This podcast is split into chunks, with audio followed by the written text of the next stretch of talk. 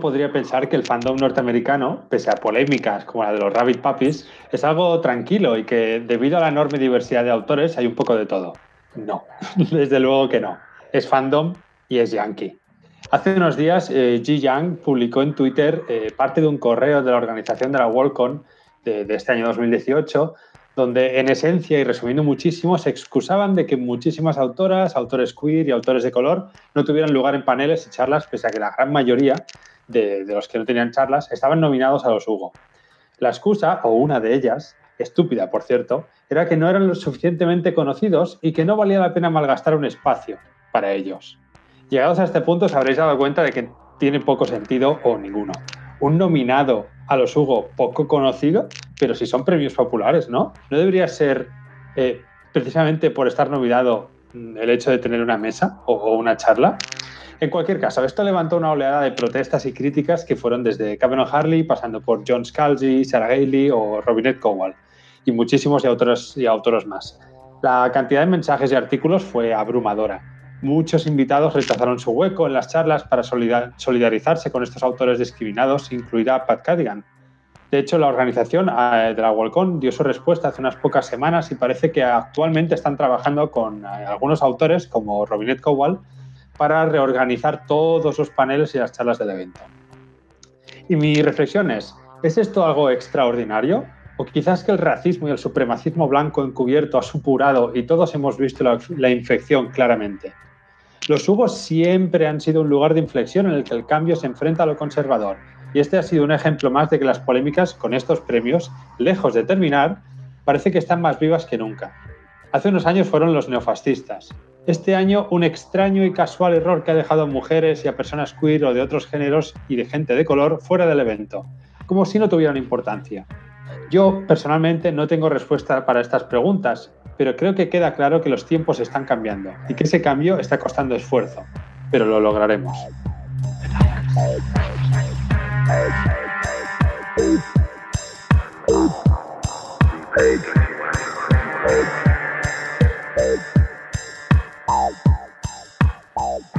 Somos los tripulantes de Neo Hemos tomado el control de vuestras conciencias.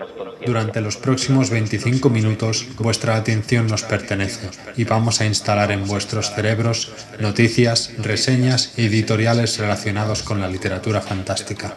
Somos Miquel Cudoño y Alexander Páez. Bienvenidos, a bordo de la Neo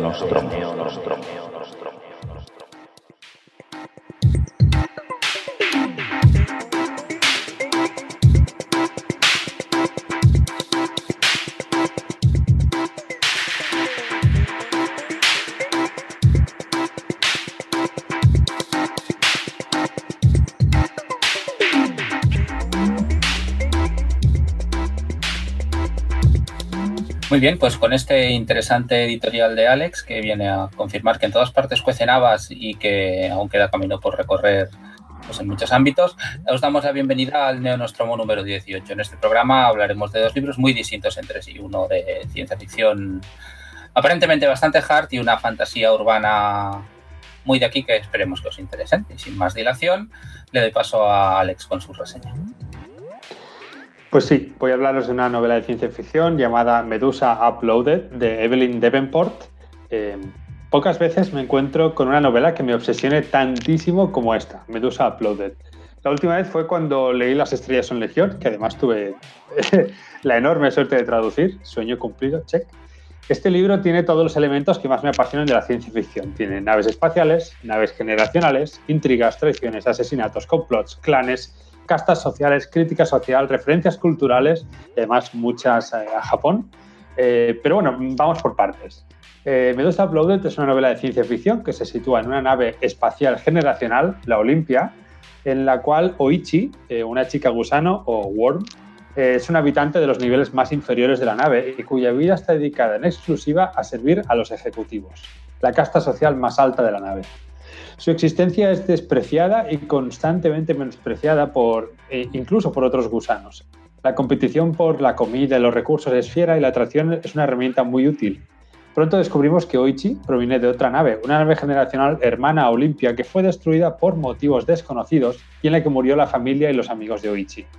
Ella comienza un plan de venganza para descubrir y eliminar a cualquier ejecutivo que hubiese tenido algo que ver con la destrucción de esta nave y la muerte de sus padres. Aoichi pero la descubren pronto, a la veintena de páginas más o menos, tras unos pocos asesinatos y la eliminan. La tiran por una esclusa al vacío exterior. Pero entonces llega la otra protagonista de la novela, Medusa, una especie de inteligencia artificial o traje espacial tentacular que se acopla a Oichi. Juntas siguen su plan de venganza y de revolución. Como decía antes, la novela tiene una gran cantidad de elementos que me alucinan. Eh, Evelyn Devenport es una autora que para mí hasta ahora era desconocida, pero que lleva escribiendo desde antes de los años 90. Eh, ¿Sabéis aquello de no juzguéis una novela por la cubierta? Pues bueno, yo lo hice mucho, muchísimo. Me compré el libro por la magnífica ilustración de Sam Weber, eh, que además es el ilustrador de La Gracia de los Reyes o El Muro de las Tormentas donde aparece Medusa cubriendo Oichi, el, traje de Medusa, y que me recuerda muchísimo a la obra de H.R. Giger, el, autor que diseñó Alien. Lo cierto es que la ilustración capta a la perfección la ambientación oscura y opresiva del libro, que yo describiría como un cruce entre el ya mencionado Alien, Las estrellas son legión y Luna de Ian McDonald. Oichi es una asesina, es calculadora, fría y despiadada. No disfruta matando, no encuentra satisfacción al eliminar a sus enemigos pero sabe que debe hacerlo. Es su tarea, como un cirujano que extirpa un tumor. Con la ayuda de la unidad Medusa, entramos en un ciclo de plan, procedimiento, culminación que suele funcionar con mayor o menor medida. Al principio me asustó que esos planes siempre fueran a funcionar a la perfección. Su estatus de gusano le permite moverse libremente por cualquier conducto de la nave y cierto implante neuronal le otorga acceso a todo componente electrónico de la nave, desde cámaras de seguridad hasta bases de datos. Oichi es ciega, físicamente ciega, pero ve, entre comillas, a través de las cámaras, de los archivos, de vídeo, de audio y demás. Yo al principio tuve cierta confusión con Oichi porque creía que ella era una inteligencia artificial, eh, por su capacidad de reproducir películas o música en eh, su cabeza, por la velocidad para buscar en bases de datos eh, y demás. Pero no deja de ser una humana con ciertas mejoras que no os voy a contar más porque es importante en la trama. Oichi siente curiosidad por el arte, la música o el cine. Eh, además, eh, todos estos elementos son terrícolas porque ya no existen en esta nave. Pero además esto lo convierte en un personaje de extremos interesantísimo y yo he empatizado bastante con ella. La nave es un escenario fascinante. Pasillos y túneles oscuros con iluminación escasa, una nave gigantesca repleta de escotillas, habitantes y salas tenebrosas. Yo me lo imaginé como una Nostromo, valga la redundancia, de Alien, pero mil veces mayor. Yoichi es su particular Alien. La autora se centra en construir personajes para de este modo describir el entorno. En vez de decirnos cómo es la nave, ponen palabras de los personajes olores, sensaciones y lugares. Esto crea una atmósfera muy conseguida y, como ya he dicho, opresiva al mismo tiempo que fascinante. Además tenemos hechos que acontecieron tiempo atrás y misterios que construyen interés en el lector. ¿Existió la Tierra en este mundo? ¿Por qué dos naves generacionales? ¿Por qué eliminaron a una? ¿Cómo se formaron estas castas sociales de ejecutivos y gusanos? ¿De dónde salen las unidades Medusa? ¿Por qué Oichi tiene estos implantes cerebrales? Hay millones de preguntas. El estilo es quizá lo que más loco me ha vuelto de esta novela.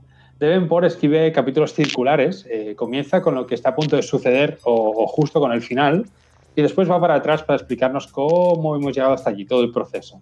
Pongamos un ejemplo inventado. Un capítulo comienza con eh, un asesinato. Oichi lanza por una escotilla a un tipo. Justo después vamos al principio. ¿Cómo Oichi supo que este tipo era un depredador sexual que eliminaba a todos sus enemigos y que tuvo un papel importante en la muerte de sus padres? Le conoce, le espía, lo observa, aprende de él. Después forja un plan para llevar a cierta escotilla, concreta un intervalo específico para que se puedan inculpar a otros personajes que a ella no le interese. Y cuando todo está en el momento exacto, ¡boom! La muerte. Las imágenes que describe la autora son magníficas, son potentes.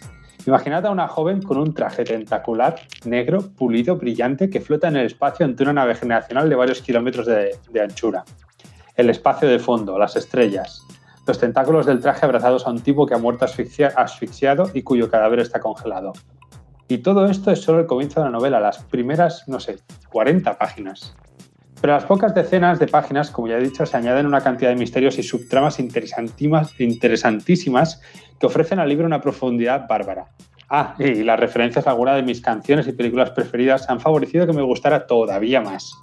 El libro termina con un final impresionante y que no esperaba para nada. En palabras llanas, me ha volado la puta cabeza. ¿Es autoconclusivo? Sí. ¿Va a haber más libros ambientados en este mundo? la autora ha dicho que sí. De hecho, el final es muy bueno y, como ya he dicho, es autoconclusivo, pero deja la puerta abierta a más novelas. Eh, me come la ansia, personalmente, por saber cómo sigue esta historia. Si podéis, leedlo. Espero que algún día alguna editorial se anime a traducirlo y solo espero que os guste cuando lo leáis tanto como a mí. Ha sido una de las lecturas que más me ha fascinado en muchísimo tiempo. Le pongo, sin lugar a dudas, un 5 de 5. Muy bien, muy bien. Pedazo de puntuación. A mí me has convencido del todo. Ya lo sabes que creo que era durante el Celsius que estábamos hablando de este libro y que tal como hablábamos lo, encargué para leerlo. No he podido empezarlo aún, pero es de los que tengo planes de leer con cierta uh, premura, ¿no? Con empezarlo prontito. Me llama la atención mucho que últimamente parece que, y a lo mejor es casualidad, ¿eh? que está viendo como un resurgir del subgénero precisamente de las naves generacionales. Eh, aunque luego es verdad que se utilizan para, objetos muy diversos, pero se me ocurre pues este que acabas de hablar, las estrellas son lección de Cameron Harley, eh, Moore Laferty, no sé si lo has leído, el de Six Wakes, pues también está en una especie de nave generacional, Becky Chambers creo que también toca el tema, el libro de no, no. vale, vale. Eh, bueno, el de Becky Chambers más que generacional son unas naves que huyen de la Tierra, son con unas naves éxodo, pero no generacionales per se que bueno, que a lo mejor sí, en el tercer libro se explora más, pero en el primero por lo menos no, no lo entender. Pero bueno, Vale, vale. Y en el que hablaré yo en el próximo capítulo, el de Corinne DeWitt, también toca el tema de las naves generacionales, aunque un poquito de refilón. ¿Por qué te parece que, está viendo este resurgir de este tema? O sea, que, ¿por qué interesa de golpe más que la sensación que tenía yo que interesaba pues, estos últimos años? No tengo mucha idea, pero sí que me remito a un artículo que traduje de Harley para la Windows que ella básicamente contestaba a Kim Stanley Robinson sobre un artículo que decía por qué las naves generacionales, esto lo decía Robinson, eh, no podían funcionar. Básicamente decía que a nivel tecnológico era muy complicado, cualquier error podía mandar todo al traste y que conseguir que una nave durara siglos eh, viajando por el espacio era casi imposible.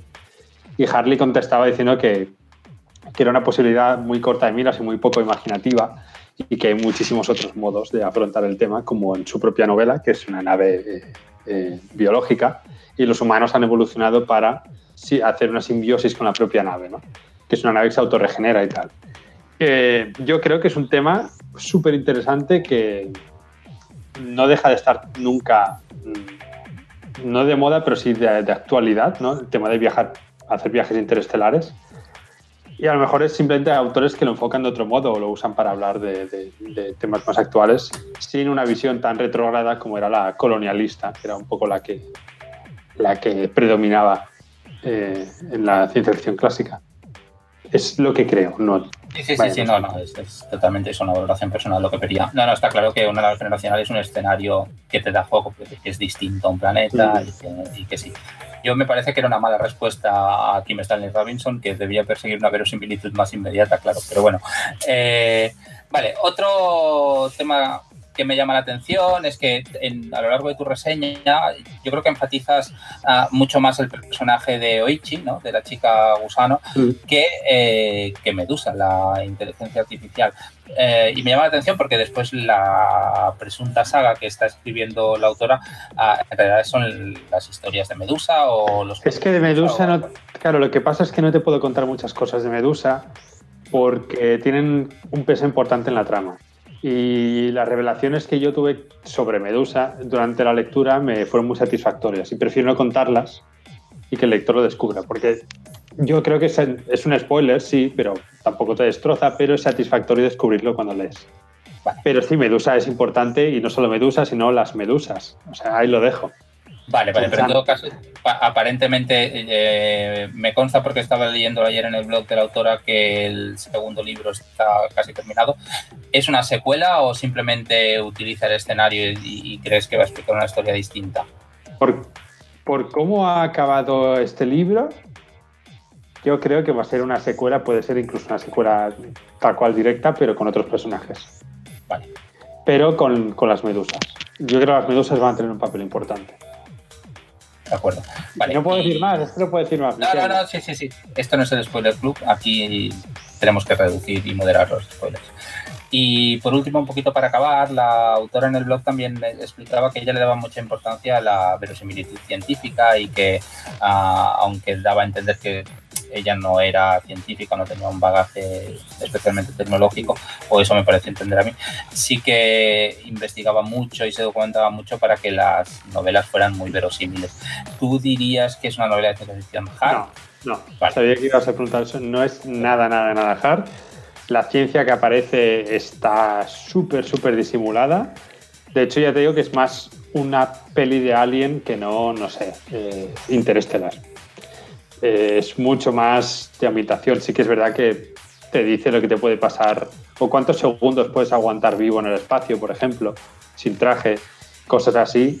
Eh, sí que aparecen, pero no es ni de lejísimos hard, no es porno para ingenieros.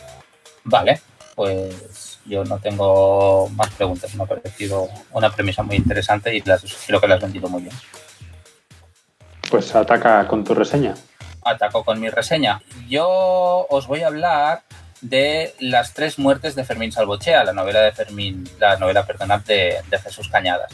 Y ya digo de, entrada que lo que quiero hacer es intentaros convencer de que la leáis, ¿vale? Eh, he dicho en algunas ocasiones, no sé si en el programa, pero en, varios foros distintos, que a mí me gusta mucho más recomendar novelas que hablar de novelas que no me han gustado, ¿no? Con lo cual hoy tengo la suerte de poder hablar de una novela que realmente me ha gustado mucho. Eh, vaya por delante mi declaración de conflicto de intereses. Soy amigo de Jesús, compartimos uh, un podcast y de verdad que espero que vendan millones de ejemplares de esta novela porque quiero que las cosas le vayan bien. Además, no solo esta novela, soy fan de sus libros y esta, bueno, no es una excepción, es una novela que me entusiasma. Es uno de esos autores, no es el único, eh, que saca el fanboy que hay en mí. Es un caramelo, es un regalo. Se lo daría a leer a, todo el mundo. Vamos, que, me gusta mucho. Además, creo que es un libro que está verdaderamente bien escrito, que está muy bien planificado y que denota una imaginación pues eh, muy ambiciosa. Ya veréis que tira de recursos y de tropos y de imágenes que pueden sernos familiares, pero el uso que les da yo creo que es muy original. Bueno, entonces dadme un momentito para limpiar el charco que ha aparecido ahora a mis pies y permitid que trate de hacer una reseña más o menos racional del bicho este. Antes de desgranar el libro este de, tan largo título, eh, me gustaría intentar explicar un poco de qué va sin entrar en muchos detalles. La historia transcurre en Cádiz, es la ciudad natal de Jesús Cañada además, y la narración alterna entre dos líneas temporales. En la más moderna, situada en 1907, seguiremos las aventuras de un grupo de niños que investigan una serie de misterios más bien siniestros que se están produciendo en la ciudad. Las aventuras de la pandilla darán pie a que los chavales vayan conociendo a una serie de personajes que, bueno, a lo largo del texto les irán dando pistas e informaciones diversas pues, relacionadas con sus investigadores. Esta información el lector la recibirá en forma de narración, que será lo que irá conformando la segunda línea temporal de interés, ¿no? que está ambientada en 1873 en un Cádiz de la Primera República poblado de leyendas, poblado de acontecimientos diabólicos, de sacerdotes malignos y de diferentes estirpes de criaturas sobrenaturales que Cañadas maneja bueno, como un virtuoso poseso. El nexo de unión entre estas dos ramas de la historia básicamente lo forman dos personajes. Uno es el Fermín Salvochea, que da título al libro. Es un personaje que existió realmente, es un alcalde anarquista ah, y, aunque de esto hay menos evidencia histórica, es un trasunto de Van Helsing más cercano a mi entender a la figura de Batman, imaginado por Nolan, que a la visión de Bram Stoker. Y sí, eso da a entender que es posible que en la novela aparezca algún vampiro. El otro personaje importante es Juaico, Juaico es un borracho, es un perdedor, es el ayudante de Salvochea y es el padre de uno de los niños que irán guiando la trama. Esta dinámica entre los diferentes personajes permite que Cañadas desarrolle una narración en dos niveles que a mí me parece súper interesante. Por un lado tenemos los niños, situados en el presente de la novela, y con una narración con un tono prudentemente realista o mayormente realista, y La rama del pasado, que tiene un tono fantástico muy pop, muy destacado, muy cargado de tintas y que siempre es explicado por algunos personajes, personajes variados, que aunque no necesariamente van a dar versiones contradictorias entre sí de las historias que van explicando, tampoco llegan a darse la razón. Los que me conocéis sabéis que los narradores no fiables son mi kriptonita y aquí tenemos todo un muestrario pues, de este tipo de narrador. A nivel de trama, el libro de Cañadas es una pasada, con un argumento complejo, lleno de trampas, pero de trampas en el buen sentido para el lector y repleto de narradores más preocupados por cómo enriquecer la experiencia narrativa que por cómo sucedieron exactamente los hechos que están narrando. Como lector, el libro te obliga a aproximarte a la historia como si fuera el gato de Schrödinger en su caja, a la espera de que el autor levante la tapa y revele el sentido real de lo narrado. Es una apuesta que en otros libros muchas veces me ha dejado un regusto agridulce y que llega a un final anticlimático que puede o no estar reñido con el placer del viaje previo. Hay libros que me han gustado mucho y luego en el final digo, ah, se veía venir demasiado. No es el caso. Jesús ata muy bien los cabos Ah, y consigue que los dos planos de la narración se retroalimenten entre sí de una forma espectacular y alcanza un desenlace de los de levantarse, aplaudir y esperar a ver si hay escena oculta después de los títulos de crédito. Y eso a pesar de alguna vuelta de tuerca de más, de cierto abuso del calzador para que nada quede fuera de lugar, que en realidad en algunas ocasiones da la sensación de que todo está demasiado planificado de, antemano. A veces se ve la mano del autor y puede llegar a olvidarse la espontaneidad. En todo caso, pecata minuto. No, no, no agua la experiencia pues, de, esta, de esta novela, al menos para mí. Uno de los rasgos más característicos del libro, además del mimo en la ambientación y en el carisma de los personajes, es el uso del lenguaje. Jesús escribe un castellano maravilloso que enfatiza las variantes idiomáticas de su Cádiz natal y convierte los diálogos y la prosa de la novela en uno de los principales componentes que utiliza para ambientarla. Es un lenguaje fluido, es un lenguaje evocador, es divertido. Más allá de lo que narra la novela, es un placer a nivel puramente sensorial. No solo por el lenguaje, sino por la facilidad con la que el lector se puede sumergir en el escenario, visualizar los personajes, oírlos hablar. Probablemente esa sea una de sus mayores virtudes. Jesús consigue que su mundo exista, y de hecho da la sensación de que ha metido mucho suyo en él. Es un libro con personalidad. Si tengo que mencionar algún aspecto más cuestionable, además de la manía de atarlo todo que ya he mencionado, diría que la imaginación de Cañadas enloquece de vez en cuando y se le va las manos en una explosión de exceso friki que puede desentonar. Y no estoy muy seguro de que esto sea así, con el tono no exactamente contenido, pero sí controlado del resto del libro pero son detalles menores, la verdad. Para mí, Las Tres Muertes de Fermín Salvochea es un regalo. Es un festival para todo aquel a quien le guste la parte más desenfadada de la fantasía, que combina lo juvenil, la transición de la infancia a la adolescencia, en realidad, con todos los conflictos que ello conlleva, con lo trágico, con un planteamiento muy atractivo y con una resolución demoledora. Creo que es una de las mejores novelas de fantasía, fantasía bastante oscura, que ha dado el género en español. Y le pongo cuatro estrellas y medio. Pues estoy súper, súper de acuerdo con, lo que tú comentas. Eh, además es una novela que me he leído dos veces, creo. Y la, no sé, me, gustó mucho. Hay una cosa que no sé si, si tú opinarás igual, pero a veces dudaba de que fuese tanto una novela de fantástico como, o sea, de fantasía como como una excusa para hablar de la paternidad, de, una reconciliación entre padre e hijo, a dos tiempos además. Eh, a mí me tocó mucho por ahí, me empaticé muchísimo y vaya, me pareció una novela que era casi toda una excusa para hablar de esto, de la, de la relación de un padre con su hijo. A mí me parece que este es uno de los temas ah, destacados de la novela, sí, o sea, que es uno de los temas que, el autor pretende investigar a base de bien o pretende explorar. Ah, quizás no diría que es una excusa solo, porque yo creo que realmente también hay mucho interés por reconstruir a una serie de leyendas o de tradiciones de la ciudad en la que él creció y de reconstruir un lenguaje, ¿no? O sea, yo creo que, que combina muchas cosas que, que parecen muy personales y lo de la paternidad que tú dices, sin, sin duda, es, es una de ellas. Pero creo que tal como yo interpreto la palabra excusa, parece que tenga connotaciones de que haya construido todo alrededor de eso y yo creo que es una cosa más, que a lo mejor estaba desde el principio, ¿eh? Sí, pero, creo que, pero creo que había más cosas que estaban desde el principio. Quizás excusa no es la palabra, pero yo sigo pensando que, que su idea inicial era construir todo alrededor de una idea así.